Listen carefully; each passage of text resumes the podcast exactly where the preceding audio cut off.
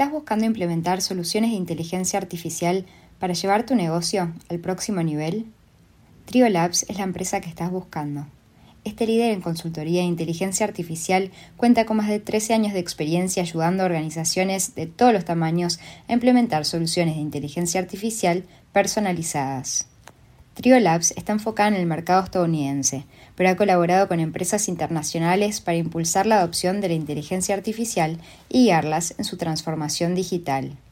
La experiencia técnica y el profundo conocimiento en la industria le permite crear soluciones a medida para cada cliente, ya sea para la optimización de precios, el análisis de datos o la automatización de procesos, ofreciendo soluciones innovadoras que pueden resultar en el aumento de ingresos y la reducción de costos.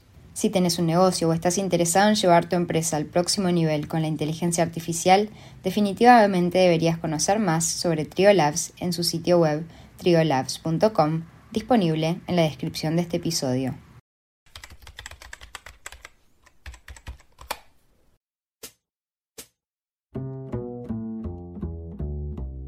Hola, mi nombre es Camila Alfione y soy la creadora del blog y podcast The Strawberry Blonde un espacio creado especialmente para ti.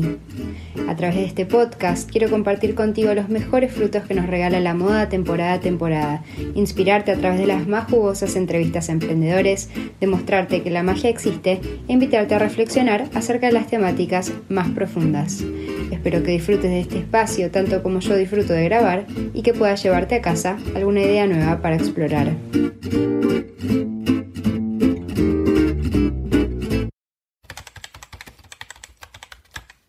Hoy estoy con Maya Brenner, la jefa de desarrollo en negocios en Trio Labs, y Mónica Zanoki, la encargada de desarrollos de negocios e inteligencia artificial de moda en Trio Labs.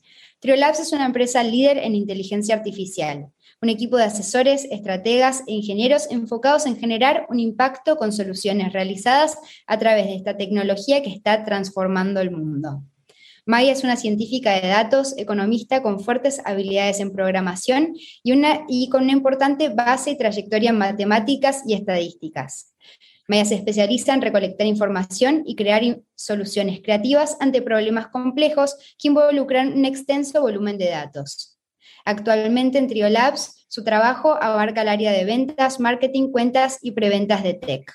A su vez, contribuye con iniciativas como AI for Social Good y Women in Data Science. Es conferencista, docente y mentora. Mónica Zanoki es una persona conocida para muchas personas de mi audiencia, si bien tal vez muchos desconocen que Mónica, además de ser la cofundadora y directora general en Couture, es también hace ya casi un año la encargada de desarrollo de negocios de inteligencia artificial para el sector de retail y moda dentro de Trio Labs.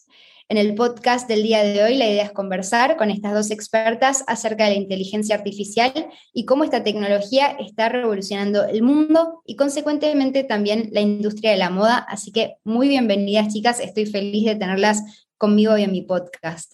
Muchas gracias. Muchas gracias. Es un placer, la verdad, estar acá, Camila, una genia. Gracias por la invitación. gracias a ustedes por su tiempo. La verdad que sí, muchas gracias por la invitación, un verdadero placer y, nada más que copadas de poder tratar de unir estos mundos de, de moda y tecnología que nos apasiona a todos. Igualmente, la verdad que feliz de tenerlas acá conmigo hoy para poder traducir todo el mundo de la inteligencia artificial a mi audiencia que está más enfocada en moda, porque son dos mundos que cada vez están más unidos y cada vez es más importante para las personas en la industria de la moda conocer las tecnologías que están revolucionando el mundo y bueno, por eso el objetivo de este podcast. Pero antes de comenzar, comienzo todos mis podcasts preguntándoles a mis invitados de qué signo del zodíaco son. Eh, me, encanta descubrir cuál es el signo de Maya, que no lo sé. Yo, soy Leo. Yo soy capricorniana, te podrías haber dado cuenta, creo, Moni. Eh, muy racional y sentimental a la vez, así que eh, muy capricorniana, diría. Mira, yo si hubiese tenido que adivinar, hubiese dicho Virgo porque leía sobre vos y me daba que, me daba que eras un signo tierra, pero claro, es un siguiente step para Virgo, es Capricornio, ¿no? Que Va por, es como Virgo, pero muy analítico, muy trabajador, muy organizado, pero va por más. Eso, eso mismo. La, la representa muy bien. y bueno, Moni, Moni, el que no sabe de qué signo es Moni, lo adivina por su melena, ¿no? Exacto, yo eh, es, fácil saber que soy Leo. Yo soy además Leo, ascendiente Leo, así que, y, me siento muy representada. Es una, es un, digamos, creo que, que hay un montón de características de los Leos que me representan. Además me llevo bien con otros Leos también, así que es un signo que le tengo mucho cariño. Sí, Leo es como el signo que, en su mayor expresión, que creo que como sos una representante de este signo en su mayor expresión, es un signo que brilla, pero también hace al otro brillar, ¿no? Y creo como que todo lo que haces es un poco, es un poco así. Divino, gracias. bueno, la pregunta fundamental para comenzar el podcast del día de hoy es, ¿qué es la inteligencia artificial? Sé que es un concepto sumamente amplio, pero Maya, quería saber si tú nos podrías bajar este concepto a tierra. Wow, es una, pregunta difícil, aunque estamos todo el tiempo hablando de inteligencia artificial, pero voy a tratar de, bajarlo a tierra con, con, algunos ejemplos. Primero, está bueno pensar en qué es la inteligencia humana. ¿no? Una persona entendemos que es inteligente o toma decisiones de manera inteligente cuando tiene la habilidad para, por ejemplo, razonar, aprender, crear, planear. Eso es lo que entendemos por inteligencia humana. Ahora, cuando hablamos de inteligencia artificial, lo que estamos hablando es la capacidad o las, habilidades que tiene una máquina, una computadora, un sistema de replicar esa inteligencia humana. Entonces, decimos que estamos hablando o estamos frente a un sistema de inteligencia artificial cuando estamos frente a un sistema o una máquina capaz de crear, razonar, aprender, planear y tomar decisiones como si fuese un humano. Eso es un poco ampliamente lo que es la inteligencia artificial. Capaz que si lo bajamos a un ejemplo bien, bien concreto, podemos pensar en nosotros podemos identificar claramente qué es un pantalón, de qué es un vestido, por ejemplo, porque tenemos ciertas habilidades y cierta inteligencia que está dentro de nuestra nuestros conocimientos que nos permiten identificar claramente qué es un pantalón y qué es un vestido. Ahora, eso que parece ser una habilidad bastante simple para un humano es una habilidad muy compleja para traducirlo a, una máquina. Entonces, un sistema de inteligencia artificial, por ejemplo, es capaz de definir o entender qué es un pantalón y qué es un vestido, y ahí, tomando esa decisión, esto es pantalón, esto es vestido, es un sistema de inteligencia artificial. Gracias por esta explicación tan, tan clara. La verdad es que eh, impresionante cómo lo, cómo lo pudiste explicar de una manera tan, tan accesible, ¿no? Em, sí, eh, eh, a, veces es como muy, muy amplio, o sea, ese concepto de inteligencia artificial parece algo muy lejano a nuestro día a día, o bueno, algo como utópico, pero muchos de lo, estamos constantemente interactuando con sistemas de inteligencia artificial, eh, capaz que sin darnos cuenta en el día a día. Totalmente. Y Maya, Triolabs se especializa en un tipo de inteligencia artificial llamado Machine Learning o aprendizaje automático. ¿En qué consiste esta tecnología? Bien, eh, la parte de Machine Learning o aprendizaje automático, eh, me quedo con la palabra sobre todo de learning o aprendizaje, es la tecnología que aprende basada en datos para la toma de estas decisiones eh, inteligentes.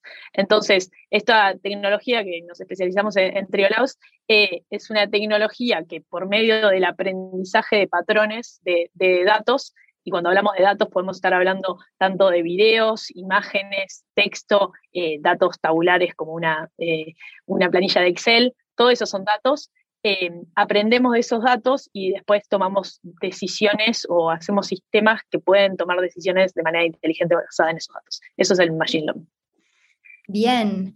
Como la idea es orientar este podcast hacia la industria de la moda, me encantaría ir conversando acerca de las diversas soluciones que ofrece la inteligencia artificial y cómo estas tienen la capacidad de incrementar ingresos, reducir los costos y generar ventas competitivas para empresas en la industria de la moda, eh, bueno, quería, quería profundizar en distintas temáticas, ¿no? Eh, Moni, la inteligencia artificial tiene la capacidad de generar analíticas predictivas y por lo tanto predecir tendencias. ¿Podrías contarnos cómo esta tecnología logra predecir lo que se viene y describirnos lo que hoy es esta tecnología, lo que hoy esta tecnología es capaz de ofrecerle a quienes se dedican a generar reportes de tendencias, por ejemplo? Muy bien. Mira, hay un, hay un ejemplo muy interesante, hay una empresa eh, eh, que es francesa que se llama Heuritech, que recomiendo que, que, la miren, que es referente dentro de lo que sería esta temática de predecir tendencias basado con, utilizando o sea, AI como, la, como herramienta.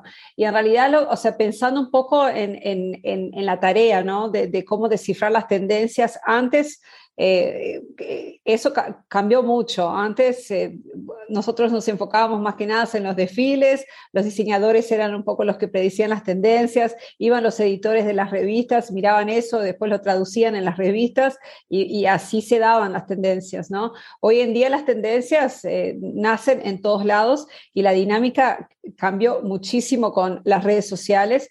Entonces, lo que habilita la inteligencia artificial hoy en día justamente es la posibilidad de analizar muchos datos, eh, big, eh, eh, lo que llamamos de big data, porque sería imposible, o sea, un, sería imposible para un humano poder realmente analizar toda la información que hay en redes sociales. Hoy en día tenés Instagram, tenés TikTok, o sea, mirar ¿no? la cantidad de influencers que hay. Entonces, lo que hacen estas herramientas justamente es analizar muchísimos datos y ir empezando a identificar esas tendencias que van, que van haciendo y empiezan y pueden reconocer que hay picos, incluso las tendencias hoy en día, hay, algunas tendencias que duran muy poquito, o sea, el, tiempo de, de, duración de esa tendencia es muy pequeña. Y, y, entonces es eso lo que te habilita, esta, porque lo que hace el, la inteligencia artificial justamente es automatizar procesos que antes tal vez tenía que hacer un humano mirando el celular, buscando fotos y después analizando y, llegando a, a, conclusiones. Hoy en día tenés la posibilidad de, de, tener como esa información mucho más digerida eh, y ya como, como, como ya analizada, ¿no? Te llega la información eh, eh, con, con, y basada en datos además, porque muchas veces, y moda es un negocio que muchas veces es eh, como que es, es, muy basado en creatividad e intuición, y, nosotros creemos que como que la, inteligencia artificial aporta y complementa esa intuición, esa creatividad con datos reales. Entonces la hace más inteligente también. Nosotros creemos que justamente lo que hace la inteligencia es hacer más inteligente la creatividad y la intuición porque está basada en datos reales. Entonces, hay plataformas hoy en día que se dedican solo a eso, eh, mirando mucho redes sociales y, mirando millones de datos para tratar de entender los hábitos y qué está pasando y qué es lo que está trending. Y, bueno, y eso es, es, es, una, es, es algo muy interesante porque justamente uno de los grandes problemas de la moda es predecir el futuro, ¿no? Como que tratar de los diseñadores que tienen que diseñar con dos años de anticipación, mandar producir, eso es un dolor para la moda, tipo entender qué es lo que va a pasar. Entonces, justamente estas herramientas hoy ayudan a los diseñadores, a los que toman, a los que toman las decisiones, a tomar mejores decisiones porque justamente están como que tienen datos además de su creatividad e intuición. Así que creemos que definitivamente como ese es el futuro de, de, de, de la moda. Incluso hay empresas que también ya me estoy adelantando un poco, pero Shein es una, ¿no? La, la, ese, este gigante de fashion e-commerce eh, chino que está comiendo el negocio en todo el mundo. Es una cosa impresionante. Ellos ya, ellos ya están vendiendo más que HM y Zara eh, combinados en Estados Unidos, por ejemplo, en cuestión de uno o dos años. Y ellos justamente se basan en eso, hacen como tienen sistemas de inteligencia artificial para tratar de entender la tendencia. Sacan algunos modelos, ven si hay como algún tipo de engagement con el público y si ese, ese, ese producto genera engagement, ahí generan como, si hay realmente demanda, es a donde hacen la producción. Entonces, eh, eh, me parece que, que, nada, es, es como lo que es el futuro, ¿no? Es, ya lo están haciendo, ya lo están haciendo ellos, ahora lo tenemos que traer para acá también. Qué interesante lo que, lo que repetiste varias veces de que esta tecnología complementa, ayuda al hombre, lo que me lleva como a la siguiente pregunta que es, bueno, uno de los grandes miedos relacionados a la inteligencia artificial es que le podría quitar el trabajo a muchas personas. Sin embargo, en un blog post de Triolab mencionan este punto como uno de los grandes mitos asociados a esta tecnología. Maya, ¿podrías contarnos por qué esto es efectivamente un mito? Bueno, creo que un poco ya lo, comentaron eh, en esto de que esta es una herramienta y una tecnología que nos permite a los humanos eh, hacer nuestro trabajo mejor y tal vez eh, enfocarnos en ciertas tareas que requieren de más creatividad y, y más desafíos para el hombre. Entonces, lo que siempre tratamos de explicar es que no es que esta tecnología va a quitar trabajos, sino que posiblemente va a cambiar ciertos trabajos. Entonces, eh, muchos trabajos que hoy en día eh, requieren muchas tareas manuales y automáticas que no requieren de alta especialización o, gran eh, entendimiento o razonamiento de las tareas, esos posiblemente esos, esos trabajos van a cambiar. Esas tareas manuales y que se pueden automatizar, posiblemente con estos sistemas eh, lo, pueda, lo puedan eh, replicar y lo puedan automatizar. Ahora, todo lo que refiere a, a la creatividad, al, bueno, al desarrollo de, nuevas eh, soluciones y, cambios en, lo que la manera de hacer las cosas, eso no se va a poder eh, replicar y no se va a poder sustituir. Va a estar siempre eh, esa inteligencia humana que, supera y a, lo que tenemos hoy en día como el sistema de inteligencia artificial. Entonces, decimos que viene a potenciar y a usarse como una herramienta que nos ayuda a ser más productivos más creativos y poder enfocarnos en, tareas más interesantes y desafiantes. Exacto, y que, yo lo veo como un futuro súper eh, motivante para el ser humano, como que a veces eh, pasa ¿no? que muchos, muchas personas tienen un trabajo a veces más eh, repetitivo de hacer todos los días la misma función y como que eso a veces laboralmente no es tan motivante para la persona que cuando tiene desafíos distintos todos los días, ¿no? Y siento que por ahí este, esto de automatizar las cosas que pueden ser automatizadas, más replicables, eh, va a generar oportunidades de trabajo más motivantes por ahí para el ser humano, ¿no? Sí, tal cual, o sea, creo que nadie disfruta, ¿no? De hacer una tarea repetitiva y muy manual y estar tal vez ocho horas eh, haciendo esas cosas. Eh, creo que parte de, lo que yo disfruto y creo que en general a, la hora de, trabajar es, bueno, de, resolver problemas y poder enfrentarme a esos desafíos. Entonces, eh, esto nos permite tener más tiempo para dedicar a estas otras tareas de de, resolución de problemas y más específicas, especializadas, y no eh, pasar tanto tiempo haciendo tal vez unas tareas que son más aburridas y, manuales. Sí, no, incluso también se habla como que en el futuro, digamos, tal vez no tenemos, no tenemos que trabajar tanto, o sea, vamos a tener que trabajar menos porque como va a haber mucha tecnología haciendo como algunos de los laburos que antes nos llevaban mucho tiempo y que eran muy repetitivos, tal vez como que nos abre también como más espacio, más tiempo para, para, trabajar en cosas más interesantes o incluso para disfrutar más la vida. Esperemos que, esperemos que la tecnología aporte en ese sentido, sería espectacular. Totalmente. Bueno, si hay marcas de moda escuchando, este siguiente punto creo que les va a encantar, porque lleva tantas, tantas horas armar y tener actualizada una tienda de e-commerce. Sin embargo, la inteligencia artificial y puntualmente lo que ofrece Triolabs permite automatizar el proceso de combinación de productos, escogiendo los más indicados del catálogo para recomendar mientras estamos viendo otro item en el sitio web, algo que muchos negocios hacen de forma manual. Acá estamos hablando de lo que es el cross-selling y upselling, ¿no? También eh, aprovecha las imágenes para obtener datos del producto para el título, la descripción y toda la información del mismo, e incluso es capaz de comparar la tienda de e-commerce de una marca con su competencia para encontrar las brechas en el mercado, oportunidades para el negocio o qué información puede ser utilizada para posicionarse. Eh, Maya, grandes rasgos, ¿podrías contarnos cómo funciona esta tecnología? Sin duda.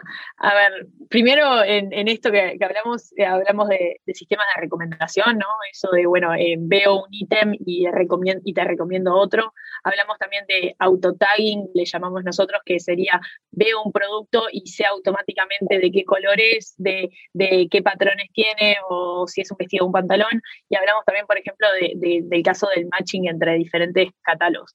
Todos estos son como casos de uso de inteligencia artificial que por detrás lo que tiene es la tecnología que hablábamos de, Machine Learning que permite entender lo, que son los datos. Entonces, por ejemplo, en el caso del, product matching, que es el matching entre los catálogos, si lo quisiésemos hacer de manera manual, lo que haríamos es mirar el catálogo de, la tienda A y miraríamos las fotos, las descripciones, la, información como el precio, el talle y demás, y después iríamos al e-commerce B y miraríamos lo mismo, las, imágenes, las descripciones, eh, eh, los datos de los precios y trataríamos, ¿no? mirando esa información, ver si hay un, match exacto o no. Lo que hace la, tecnología esta es justamente agarrar eso y hacerlo de manera automática. Entonces, toma en cuenta las imágenes, toma en cuenta las descripciones, toma en cuenta los, los datos numéricos que podamos tener en la página y nos asigna ciertos pesos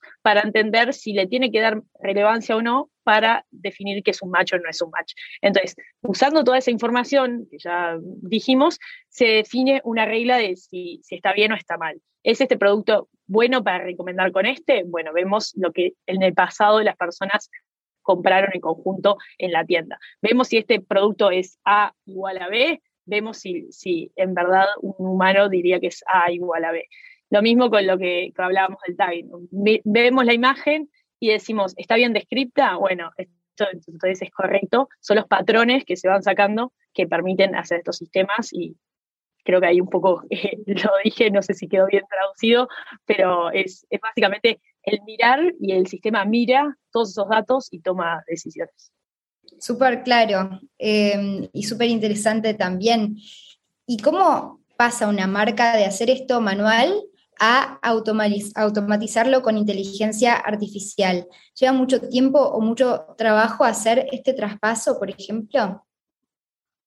Bueno, en verdad es relativo el, término tiempo, ¿no? Entonces, para, para algunos, capaz que eh, una prueba de concepto de tres meses puede ser un montón de tiempo, capaz que para otros e-, eso no es nada, pero eh, hoy en día eh, sí que es mucho más accesible para todas las marcas de diferentes tamaños, ¿no? O sea, eh, empresas chicas, marcas, marcas chicas pueden conseguir este tipo de soluciones como un software as a service que le, meten un plugin al e-commerce y automáticamente tienen el recomendador inteligente con inteligencia artificial y entonces es un, tema de, unos minutos de, de configuración. Ahora, si queremos hacer un sistema hecho a medida, customizado, que tenga en cuenta todas las restricciones de nuestro inventario para cuando va a recomendar un producto tenga en cuenta las tendencias y tenga en cuenta lo que nosotros comentamos en las redes y demás, eso seguramente va a llevar bastante más tiempo que unos minutos y va a llevar unos cuantos meses desarrollarlo eh, a ese nivel de customización. Pero de vuelta, es como muy relativo en el sentido y también en la etapa en la cual se encuentra cada una de las marcas, eh, eh, a, qué nivel quiere llevar esta inteligencia artificial a, su negocio. Bien. Bueno, The Real Real, eh, la reconocida tienda de resale de lujo, es uno de los clientes de Trio Labs, entre otras destacadas firmas internacionales. Em, pero, ¿qué pasa con las firmas de moda latinoamericanas? Moni, ¿en qué estado consideras que está el mercado de la moda latinoamericana en relación a la adopción de esta tecnología? Bueno, muy, muy buena pregunta, porque fue una de las cosas, ahora recientemente estuvimos, una parte de nuestro equipo estuvo en una conferencia en Las Vegas que se llama Shop Talk, es una, una de las conferencias más grandes de retail en Estados Unidos, y, bueno, uno de los takeaways, takeaways que nosotros nos llevamos es que eh, por ejemplo, China es, es el lugar a donde está habiendo disrupción en innovación tecnológica, especialmente en lo que es commerce, ¿no? Eh, por eso que de, vuelta vuelvo a hablar de Shein como, como un gran referente que está disruptivo, o sea, está haciendo una revolución y hay que prestar atención y hay que estudiar bien qué es lo que están haciendo para entender para dónde va la cosa, para, para dónde vamos.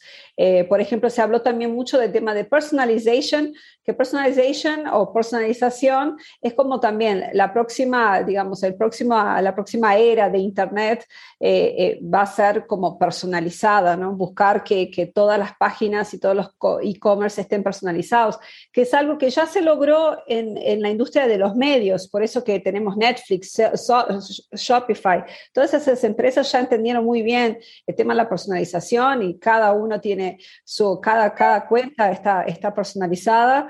Eh, eso eh, también es un nuevo frontier y vimos, y vimos que, que, bueno, que China está como muy avanzado, Estados Unidos, Europa vienen un poco de atrás, pero bueno, están como empezando a, a, ya como que, o sea,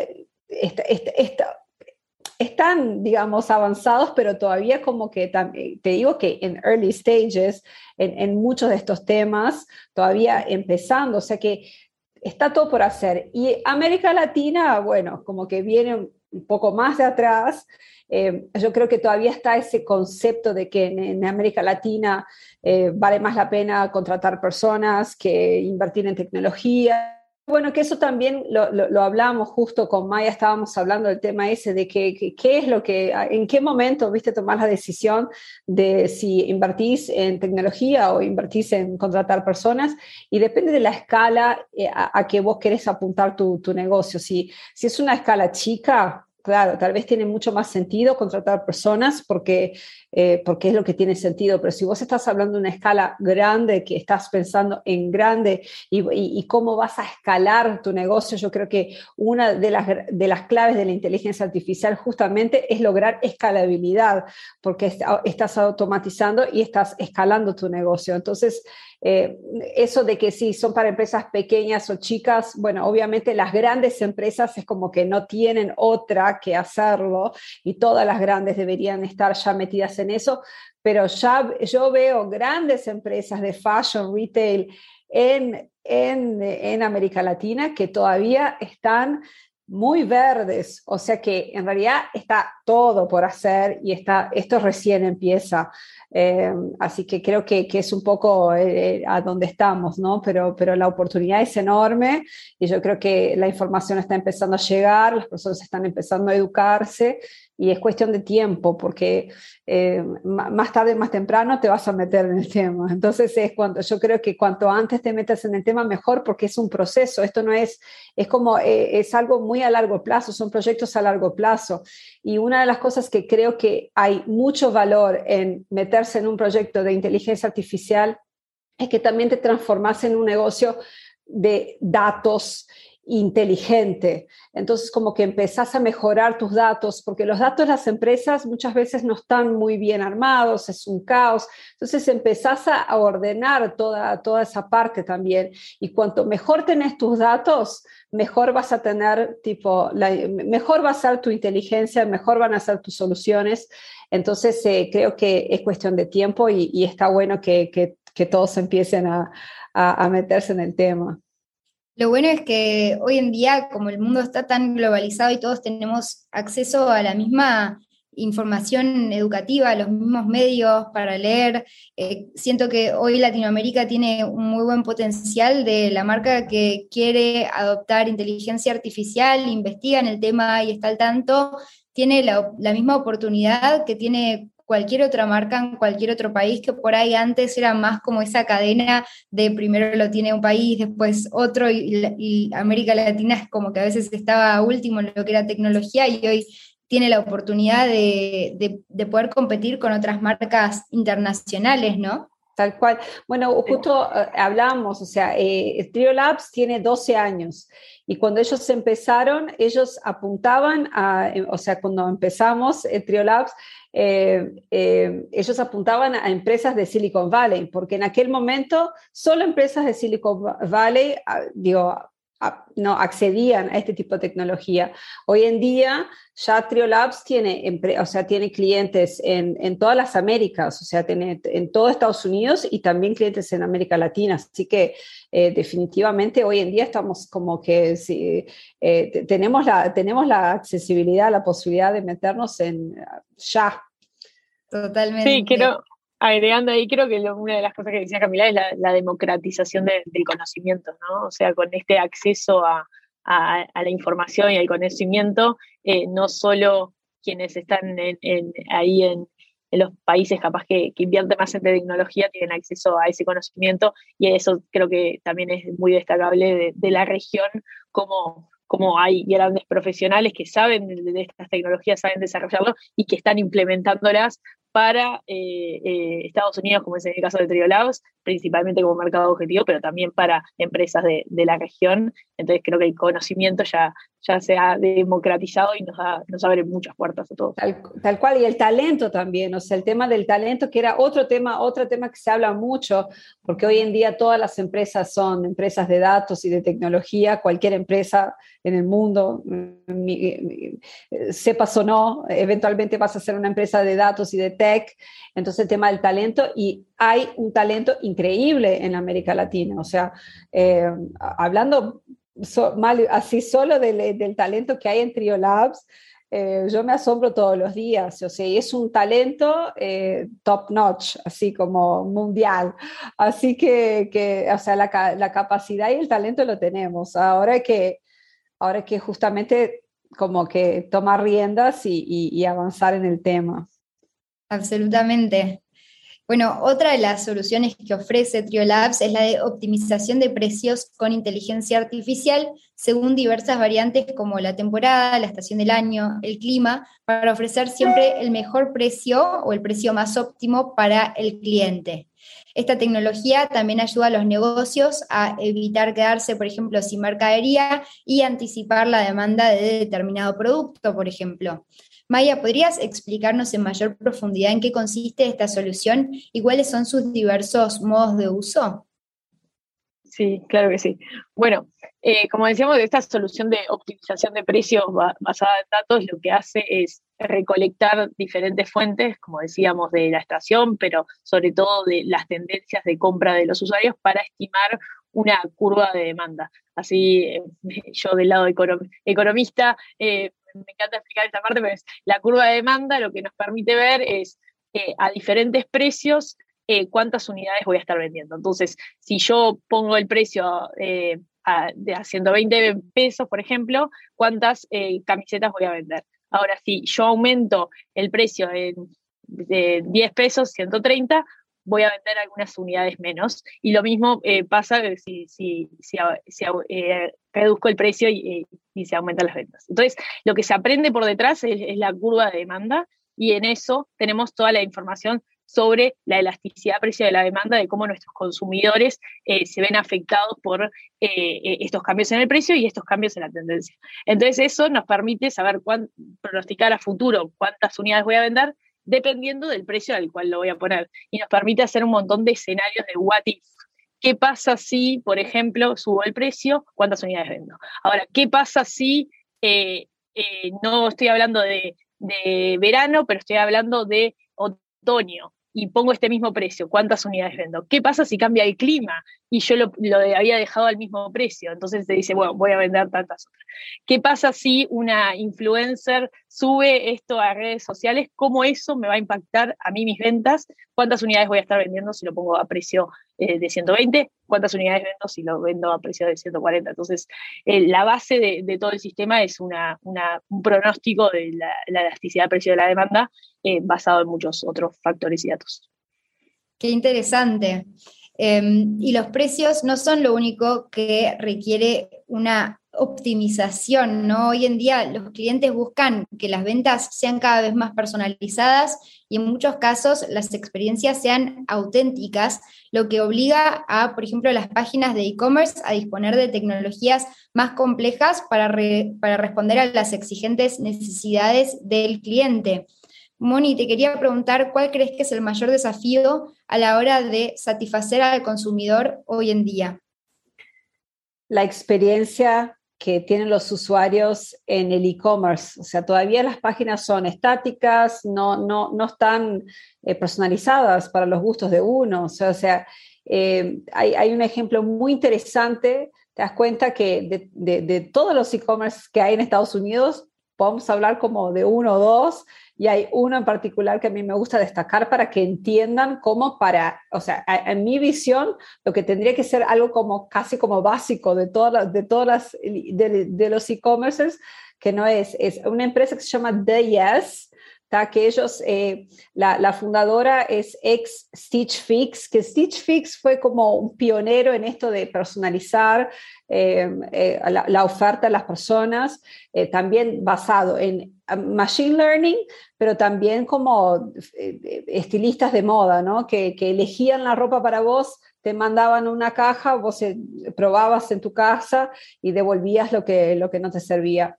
Bueno, Julie, que es la founder de Julie Bornstein, que es la founder de, de, de Yes, creó esta empresa que se llama The Yes, que lo que hace es eh, tiene primero, o sea, ellos, ellos como que todas las imágenes, todo, todos los ítems, todos los productos que tienen, tienen muchos atributos asociados. Entonces, una foto tiene 500 atributos. Es un vestido amarillo, eh, cuál es el estilo, es floral, es, em, es primavera, eh, deportivo, bla, bla, bla, como que va agregando varios atributos eso por un lado es lo que ellos hacen y después tienen un algoritmo por cada uno de los usuarios. Entonces, lo que hacen es mezclan tanto información que vos le brindás, porque vos entras en la plataforma y respondes una, una serie de, de preguntas, está como un quiz sobre tu estilo personal. Entonces tienen lo que tienen esa, eh, es, eh, o sea, vos brindás información, respondes un, una un montón de cuestionarios y eso le brinda información al algoritmo para entender tus gustos, tu estilo, eh, qué te gusta, qué no te gusta y por qué no. Eh, y después también hace un jueguito eh, que es yes o no, como si fuera un Tinder. Te va mostrando cosas y vos vas poniendo yes or no. Y así el algoritmo va conociéndote y va entendiendo tus gustos. Y entonces cada feed en esa página es diferente. Yo entro, veo una cosa, Camila entra y ve otra cosa totalmente diferente. Que eso suena como lógico, ¿no? Suena como que es lo que hay que pasar, porque o sea, todavía lo que, lo que tenemos que mejorar en, en, en, la experiencia online es llevar esa, esa experiencia más personalizada que uno tenía en la tienda, porque vos ibas a la tienda y tenías como el vendedor que, te, que, realmente te asesoraba y era, no, ibas buscando el vestido negro, era el vestido negro para, un vesti para el casamiento de tu amiga que es de noche, que es en Punta del Este, que no sé qué, era. Entonces como que lográs con toda esa información llegar como al vestido perfecto, eh, que no es el vestido negro cualquiera, es el vestido negro ideal para esa ocasión, ese momento.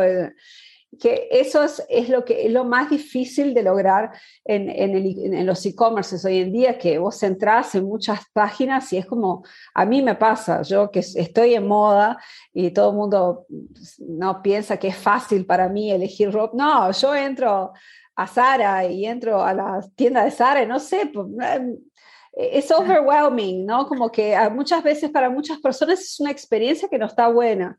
Entonces, como eh, el, la, next frontier, así como que la, la nueva era en Internet es justamente lograr que vos, tipo, le, que tengas un, que, que, o sea, que vos brindes una experiencia al usuario excelente, a donde realmente le muestres cosas que son relevantes para esa persona y que, y, que, que, te entienda. Incluso se habla tipo a, muy, a futuro que vamos a tener cada uno nuestro, próximo, nuestro eh, eh, propio personal shopper, ¿no? Eh, que, o sea, vamos a tener como esa, o sea, no sé, un avatar que te va a decir, Mónica, vi un vestido que es ideal para vos y ese avatar me va a conocer más que nadie y, porque, porque, o sea, porque yo le voy a estar brindando información y va a entender de, de, de, de, mi, de mis gustos y va a saber tal vez que estoy embarazada y va a decir, mira, tenés un vestido para embarazada, perfecto para vos,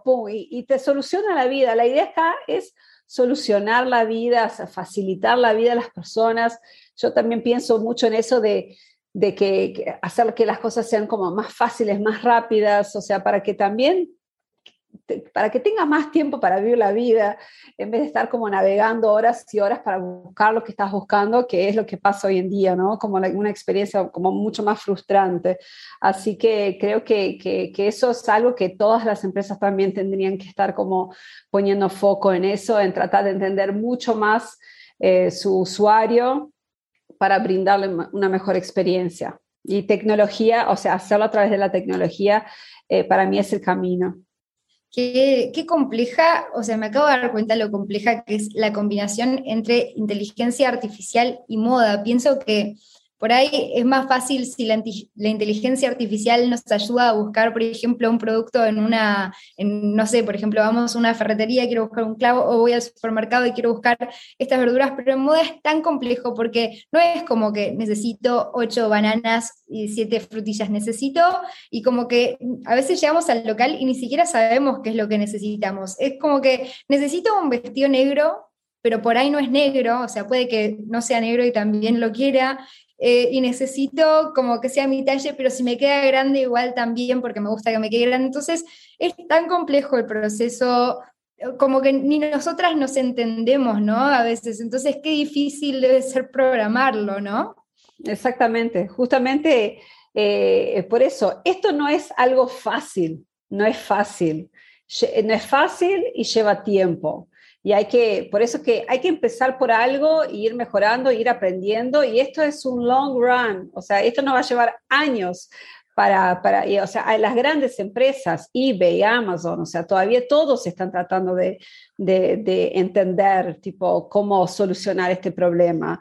En fashion en particular, fashion es re difícil porque, eh, porque justamente es muy subjetivo, pero por eso también como que está bueno eso de, también pensar que hoy en día, tipo, los, equipos de tecnología que están creando estas cosas también son equipos diversos, ¿no? Por eso que tenés tal vez psicólogos que se meten en el tema junto con los economistas, junto con los data scientists, junto con los fashion stylist, junto con los diseñadores. Eh, eh, o sea, como que creo que también creo mucho en, en, esa cuestión de la diversidad, que, que, bueno, que la tecnología tiene que ser creada por equipos diversos, con muchas capacidades, y en fashion en particular eh, es muy importante. siempre destaco, y esto, siempre destaco el caso Levis. Levis es una marca, por ejemplo, que también estén muy atentos porque ellos están laburando, haciendo cosas muy copadas. Por ejemplo, una de las cosas que están haciendo, están haciendo eh, eh, Machine Learning Bootcamps en, en, en, la propia empresa, con empleados de la empresa. Entonces agarra el que trabaja en, en, el depósito con otro que trabaja en la tienda, con otro que no sé qué, y los capacitan con, con las, las, herramientas de Machine Learning. Y, y, y bueno, y ahí empiezan como a crear tipo soluciones eh, para sus trabajos o para otras áreas y entonces y, se da y se dan ideas como muy muy disruptivas y yo creo que eso eso está bueno también como que pensar en que eh, capacitar en tecnología personas de diferentes backgrounds porque o sea lo que acá se necesita son como buenas ideas ideas creativas y, que sea, y que sea como súper diverso, me parece que está buenísimo. Así que estén atentos también ahí a lo que, las cosas que están haciendo marcas como Leves, porque la verdad que están haciendo cosas muy interesantes. Totalmente. Eh, Maya, ¿crees que por ahí hay otra, existen otras maneras, aparte de las que mencionó Moni recién, en las cuales la inteligencia artificial puede contribuir a, eh, generar experiencias de compra más personalizadas? Bueno, creo que un poco lo, que estaban comentando anteriormente, a veces eh, creemos que, que, la personalización es como súper específica de usuarios y subjetiva y que va a ser imposible no poder saber si el vestido que en verdad vos querías comprarte era negro o, o, entraste y te llevaste uno azul, pero creo que con las acciones que nosotros hemos tomado en el pasado, eh, podemos aprender justamente de esa personalización sin que ni siquiera nosotros nos hayamos dado cuenta de que había esa regla en, nuestro, en nuestras tomas de decisiones. El ejemplo que vos estabas comentando, ¿no? Vos eh, pensaste que tu talla era M, pero vos en verdad ya te compraste algunas veces un talle L porque lo que te queda grande te, eh, también te gusta. Entonces, capaz que vos no eras consciente necesariamente de que vos un L era lo que querías buscar, entonces si ponías las reglas eh, muy eh, específicas, hubieses puesto solo M, pero con las acciones que tomaste en el pasado podemos aprender esa personalización. Entonces, creo que de, esas acciones pasadas van a seguir surgiendo un montón de, de, soluciones muy personalizadas y a medida que nos van a permitir incluso a nosotros darnos cuenta de cosas que capaz que no teníamos presentes, que nos gustaban o que demás. Y después, hasta incluso pasa hoy en día cuando miramos la personalización de, las redes sociales, de TikTok y del algoritmo, que decís, pero ¿cómo sabía que yo quería esto? ¿Me escuchó o qué? Y es tipo, bueno, no, se ve que tomaste ciertas acciones que llevaron a que en verdad eh, eh, te gustaba eso y estaba personalizado para vos. Pero, no, pero no, ¿nos escuchan o no nos escuchan? esa es la bueno, yo hasta el día de hoy me lo sigo preguntando, pero creo que de vuelta, yendo a lo anterior, eh, si no le das los permisos no te escuchan, no te escuchan. Lo que pasa es que nosotros tomamos más acciones que no somos conscientes que estamos tomando. Por ejemplo, esto, no sé, estás mirando y te quedaste tres segundos más mirando la foto A que la foto B y vos decís, pero yo no apreté la foto A pero vos te quedaste mirando tres segundos más la foto de eso. Y eso es esta desinformación de las cookies que podés tener y el tiempo que pasas en pantalla mirando ciertas cosas, que de vuelta es como eh, pensamos que es de una manera eh, con superpoderes, pero en verdad es por las acciones que nosotros tomamos eh, que, que se captura esa información. Yo, a mí como, yo como me dedico a lo que es el periodismo y siempre estoy como investigando a veces no temas que me interesan, o sea, sí son temas que me interesan a mí, pero de repente un día me dicen, hablar acerca de este tema, que por ahí no es el tema que yo en mi tiempo libre buscaría. Entonces, como que mi, búsqueda siempre es muy random. A veces estoy buscando acerca de este, los estragos del alcohol en la piel, de alimentación para embarazadas. Entonces, el algoritmo conmigo tiene una confusión porque a veces piensa que estoy embarazada, a veces piensa que, o sea, me llegan como, busco para hacer una nota sobre embarazadas y de repente estoy recibiendo imágenes de carritos para bebés y ay, no, no, o sea, se, se mezcló. Sí, creo, que ahí, tal cual, cada vez más se va a ir evolucionando y eso mejorando, incluso es hasta anecdótico esto de cuando te, te, eh, te seguía eh, ofreciendo cosas para embarazadas cuando en verdad eh, ya tuviste el bebé, ¿no? Entonces, bueno, esa información, capaz que faltaba ese, ese dato de decir cuándo entendimos que la persona se embarazó y cuándo entendemos que la, la persona si pasaron nueve meses tuvo el bebé.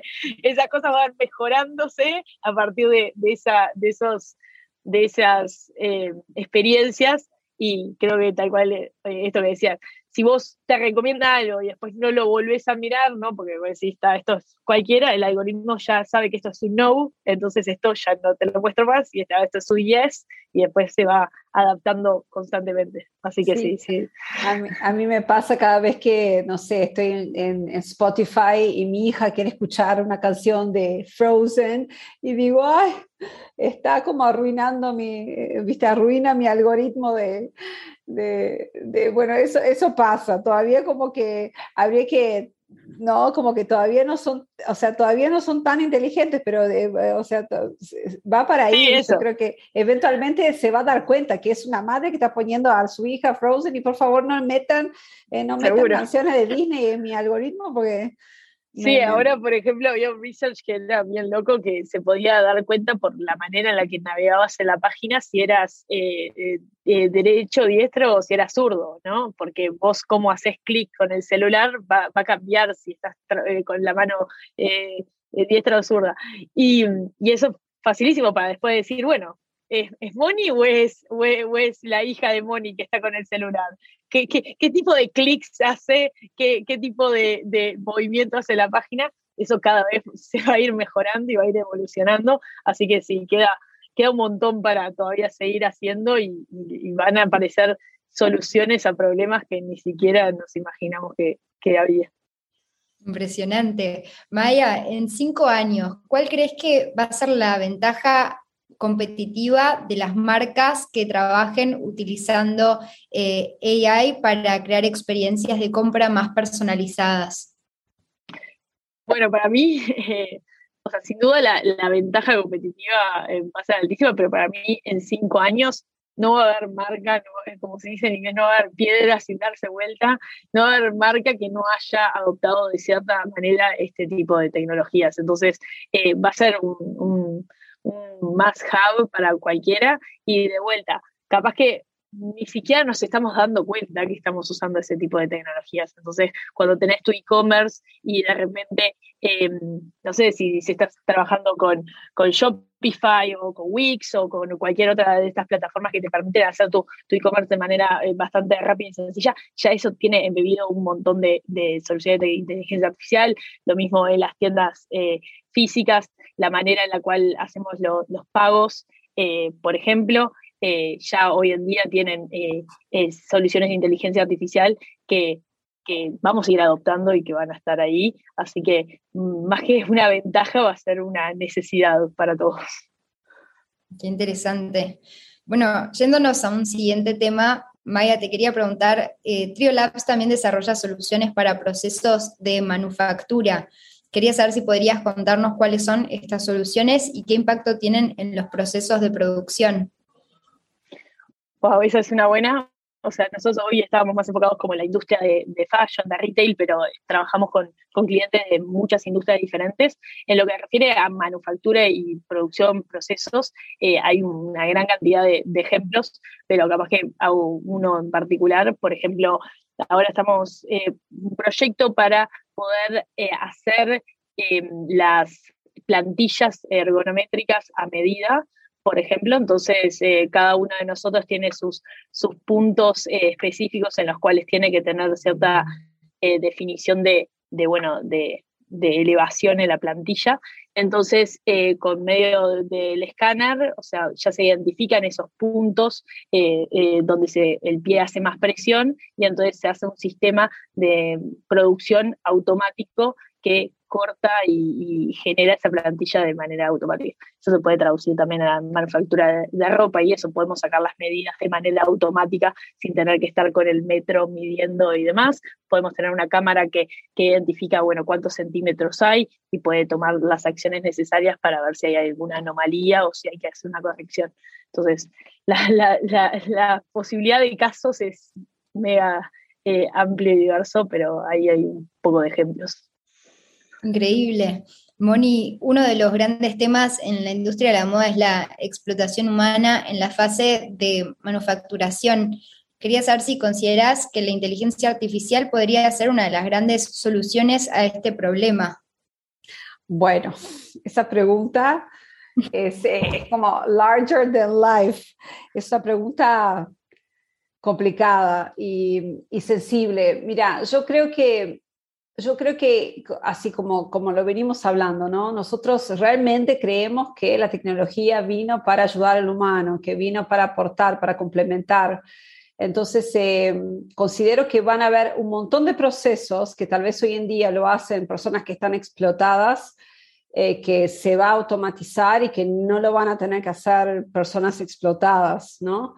Pero también depende un poco de, los humanos, o sea, de la decisión que tomen los humanos y de los humanos por detrás de las empresas y entonces como que, quién sabe, ¿no? Es como muy difícil, tipo, realmente, eh, porque, o sea, pensando en la cadena de producción de moda, realmente así, en, la población como más, más eh, vulnerable, eh, creo que, que, más allá de, de, cómo eso impacta en el trabajo de ellos, estaría buenísimo pensar que a futuro, justamente, tal vez con tecnología, podemos eh, necesitar menos, eh, menos explotación y, que las empresas tengan más riquezas para poder invertir más en colaborar con esas personas, darles educación. Yo siempre como que me cuestioné el cómo puede ser que las grandes empresas de moda no, eh, no inviertan en esas personas, como que no, no, no, no den nada, o sea, no, no creen escuelas para los, para, para los niños, o sea, entonces yo creo que es un tema muy social eh, pero, pero me parece que va hasta más allá de la tecnología, ¿no? Entonces, eh, eso pienso. Creo que, que, depende mucho de los humanos que están por detrás de los negocios. Eh, esperemos que sí, yo, yo quiero creer que la tecnología va a ayudar en, en, en la calidad de vida de las personas de todo el mundo. y, y, espero que las poblaciones más vulneradas eh, vean beneficios del avance tecnológico y logren tal vez insertarse mejor en la, en, en, en la sociedad porque el, el, acceso a la tecnología y, y el conocimiento y la, y, y, la educación eh, está más a la mano. Entonces, ¿no? Vemos como los casos tipo, no sé, el plan Ceibal, y que, que, me parece que es un ejemplo de, de, de, cómo la tecnología puede transformar, como también eh, como una sociedad y, insertar las personas en este mundo. Creo que lo importante es eso, como que a mí, a mí lo que me preocupa es esa desconexión que puede existir de las personas que no tienen acceso a tecnología, que no tienen acceso a estas herramientas. Entonces, ¿qué va a pasar con esas personas? Pero yo creo que eh, está bueno como que pensar en eso, en, en, en, cómo podemos darles la oportunidad a esas personas así integrarse en este mundo y estar más integradas y crecer juntos, ¿no? Entonces, eh, esa es mi pregunta, esa es mi respuesta, eh, pero de verdad como que es un tema que, que, bueno, que hay que estar como mirando con lupa y, realmente creo que hay que estar como presionando sí, a las empresas a, que se, pongan a, se pongan a tiro y que dejen de explotar. Es eso. Totalmente. Eh, y mencionas algo que me parece que es una tendencia creciente, que es como que cada vez más siento que las empresas están queriendo usar la tecnología como a nuestro favor y a, y a favor de, de la sociedad y de la humanidad, como que antes la percepción era un poco más como que por ahí no era así, pero por ahí la percepción era más como que no, bueno, estas empresas de tecnología quieren que esté adicta al celular y, y siento que hoy en día, o sea, por ahí creo que después de la de la presentación de Meta de Connect de 2021, siento como que el enfoque es cada vez más como mejorar nuestra calidad de vida y hacerlo junto a la tecnología y no tanto como la tecnología versus el hombre, ¿no? Sí, por eso yo, eh, como personalmente, esa es la visión que tengo yo y, y que estamos todos alineados en Trío. Trío es, es una empresa muy humana también que, que cuida mucho a los, a los humanos de la empresa y entonces, eh, y, nosotros realmente creemos en eso, o sea, viste, somos como eh, muy positivos en ese sentido, de que vino para ayudar y nosotros vamos a luchar por eso, vamos a ser los los que vamos a hacer el bien, el, el, el bien. Así que seguro que, que, que esperemos que sí, que, que, ese sea el futuro. Pero claro, es como, va a haber de todo, ¿no? Tipo, va a haber la tendencia, la antitendencia, así, o sea, claro, se vienen, eh, se viene una, una nueva era que, como compleja también, porque todo nuevo, el tema del metaverso, eh, viste cómo, cómo, eso también va a afectar a, a, las nuevas generaciones, el tema de la conectividad, o sea, hay muchas cosas que son nuevas, pero que, que, bueno, que esperemos que, yo creo que va a haber de todo, eso, eso sí, pero justamente nosotros queremos estar del lado del bien. Totalmente, este, todos, ¿no? Creo que, creo que está bueno verlo con ese enfoque y ver de qué manera todos, ¿no? Podemos como en nuestro día a día, incluso con el celular, darle el mejor uso posible y, y hacer que sea algo para bien y que potencie nuestro tiempo, ¿no? Eh, Moni, te quería preguntar en relación a la sustentabilidad, ¿de qué otras maneras consideras que la inteligencia artificial podría contribuir a generar un impacto positivo? Mira, eh, también hay, varias, hay varias soluciones eh, que creo que pueden estar pensadas como para ayudar a la circularidad.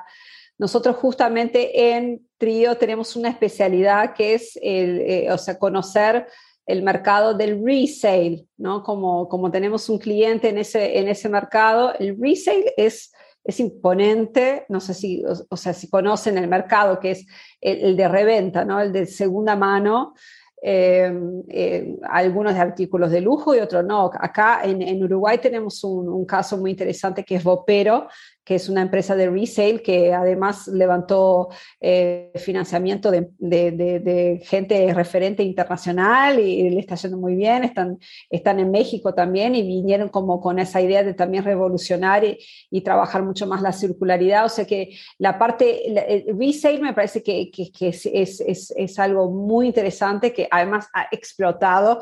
Eh, yo justamente entré en Trío como para enfocarme un poco en eso y estoy impresionada con el crecimiento que tiene. Creo que es como de lo más relevante en moda últimamente, eh, lo, que está pasando con el mercado de resale, pero después también pensar en otras soluciones, por ejemplo, eh, todo lo que son las soluciones como para eh, que las personas puedan probarse digitalmente las prendas en casa eh, para evitar los retornos, porque eso también genera como mucho impacto en el, en el, ¿no? en el tema de los viajes y, o sea, de, eh, en el tema de, de, de las entregas y, y, toda la parte de la logística, que eso como que tiene mucho impacto en el, en el medio ambiente. Entonces, tratar de, por ejemplo, de bajar la, la, la o sea, los números de retornos de, de las compras de e-commerce es, es como una, un dolor, algo necesario y creo que puede tener como un gran impacto también en, en lo que es el tema de, de, de, generar como una moda más sustentable.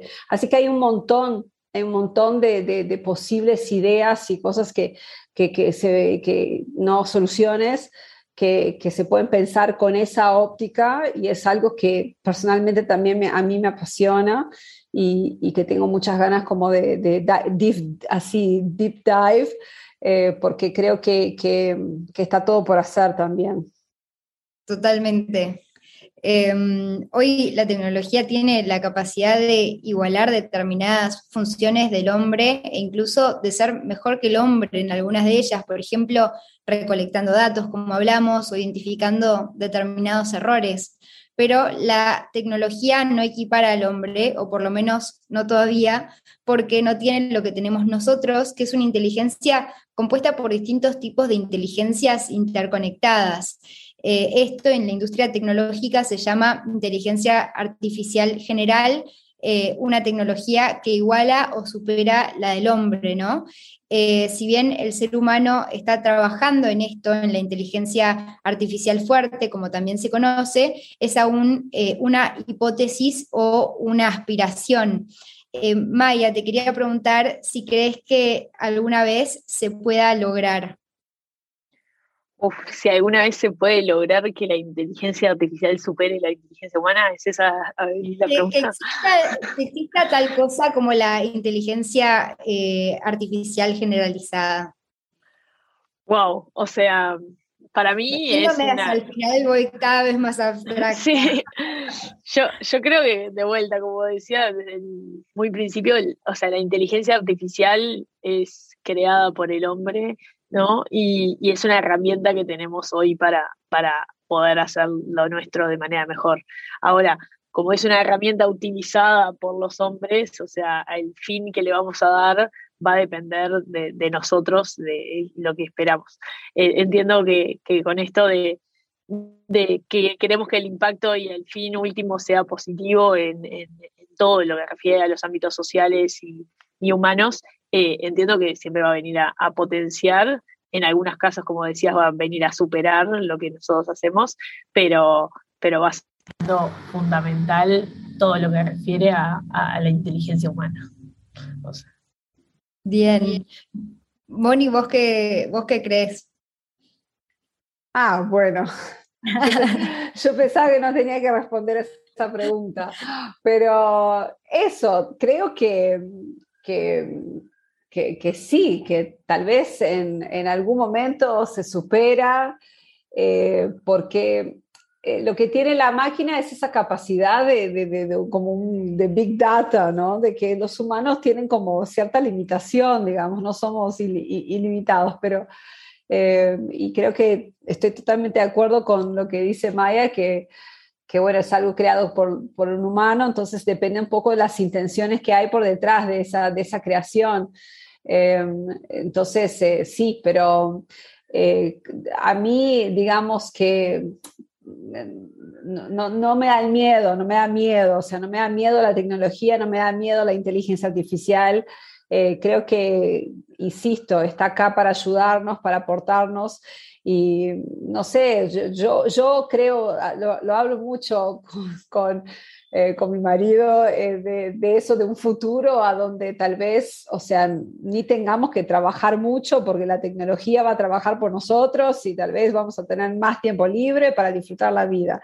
Es una utopía tal vez, pero eh, yo quiero creer en esa utopía, así que de nuevo, como que sabiendo que la cosa viene complicada y que el humano es complicado y que no, como que nada, nada es con todo color de rosas y que, bueno, estamos en 2022 y hay una guerra que decís, no, como que es tan difícil de entender como a esta altura de la vida hay una guerra, yo sigo sin entender de cómo puede ser. Eh, bueno, entonces te das cuenta que todavía como que lamentablemente nos, nos, equivocamos en muchas cosas y nos vamos a seguir equivocando, así que bueno, el futuro hay que, hay que ver, hay que tener esperanzas de que va a estar todo bien, pero también saber que, que, bueno, que también se puede complicar y que, que la cosa, que nada es fácil. Totalmente, vos lo dijiste, hay que tener esperanza. Em, termino todos mis podcasts con la pregunta más difícil, o sea, si esas fueron difíciles, esta, en general, para mis invitados es la más difícil, no sé por qué en realidad, que es, les pido una recomendación de cualquier tipo, puede ser un libro, un lugar, eh, algo para leer, un podcast, cualquier cosa, una recomendación de vida. Maya. Wow, wow, qué difícil. Eh, yo últimamente, jamás que mezclando un poco también esto de, de los datos y demás, me di cuenta que que cuando estoy más feliz es cuando camino más y entonces tengo mi, en mi celular veo la cantidad de, kilómetros que caminé en promedio en la semana y demás, entonces mi recomendación es caminar eh, y tratar de capaz que pensar a, qué velocidad estamos viviendo la vida y a qué, vida, a, qué velocidad queremos vivirla. Así que mi recomendación es, eso, mirar eh, cuánto estamos caminando y a qué velocidad, creo que te dice mucho de en dónde estás y qué estás haciendo. Gracias. Excelente, Maya. Eh, no, yo eh, bailar también, o sea, bailar. Eh, me doy cuenta que es como lo que más me hace feliz en la vida es bailar y que cuando no bailo mucho soy una persona como más triste y me falta un poco más de brillo y de alegría.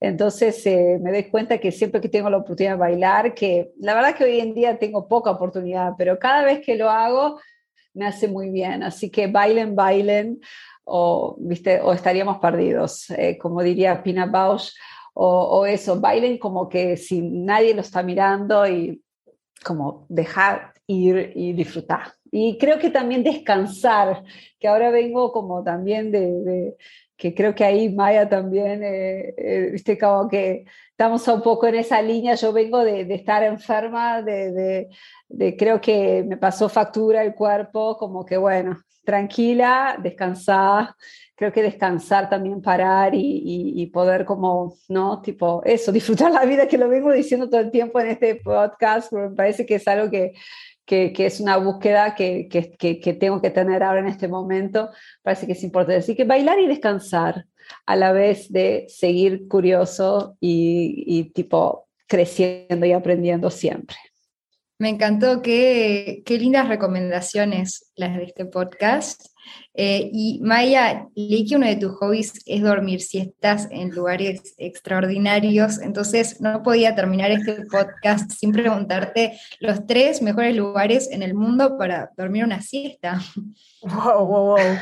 Primero me queda la, la, intriga de dónde eh, leíste ese hobby, pero me parece que. En Trio, en la página de Trio También dice que te gusta eh, cantar en karaokes. Sí, sí, o sea, en verdad es que canto muy mal, entonces por esto eh, me encanta el, karaoke porque es eh, un lugar en el cual no se me juzga como canto. Eh, y lo de las siestas en lugares extraordinarios, sí, creo que además de extraordinarios diría en lugares atípicos el mejor lugar para dormir la siesta es en el sillón de la siesta, que le llamamos en la casa de mis padres. Así que hay un sillón en particular que no hay manera de no sentarse y dormirse. Y el otro lugar atípico en el cual suelo dormir siestas, pero eh, hace tiempo no lo hago, era en el cine. Eh, eh, me podía sentar en el cine antes de que empiece y a veces durante, pero me podía quedar dormida ahí. Eh, también lo disfrutaba mucho. en la playa, obvio que es un buen lugar para también dormir la siesta, pero creo que la parte es más atípica de, de esos lugares donde duermo siestas. Buenísimo. Bueno, la de la playa creo que la tomo, la del cine no sé porque me gusta ver la película. No, generalmente es esto de, un poco decía, ¿no? Es, eh, o sea, un momento que capaz que estás con muchísimas cosas y no te des tiempo para descansar, y entonces te sentás ahí, se apaga la luz y de repente, bueno, está una, una power nap de cinco, minutos. Cinco minutos. Y después este es como un consejo de una workaholic que como que el momento para descansar de, de la siesta es el cine, como que fusiona dos en uno. Pero, pero no, pero las power naps están, están importantes. Yo ahora que estoy eh, embarazada, eh, eh, o sea, estoy usando las power naps, son 10 minutos de, tirarte en la cama y, te juro que, me, ayudan un montón para seguir. Así que power naps también otra recomendación. Muy bien, Maya, gracias por eso. Bueno, chicas, gracias por estar conmigo hoy en mi podcast. un placer enorme y mm, nada, aprendí un montón y espero que los que están escuchando este podcast también, que seguro que también. Excelente. Muchas gracias. Muchas gracias, la verdad que estuvo muy bueno. Muchas gracias por la, por la invitación y nada, te seguiremos escuchando. Sí, Cami, gracias, sos una genia. Eh, muy, muy interesante, hiciste, hiciste todos tus deberes. todos tus deberes. eso, intenté como siempre, así que bueno, muchas gracias. Gracias a quienes están escuchando por haber llegado hasta acá. El final de los podcasts es siempre la frutilla de la torta. Si te gustó este episodio, no dejes de compartirlo con un amigo o continuar la conversación dejando tus comentarios debajo. Nos vemos la próxima.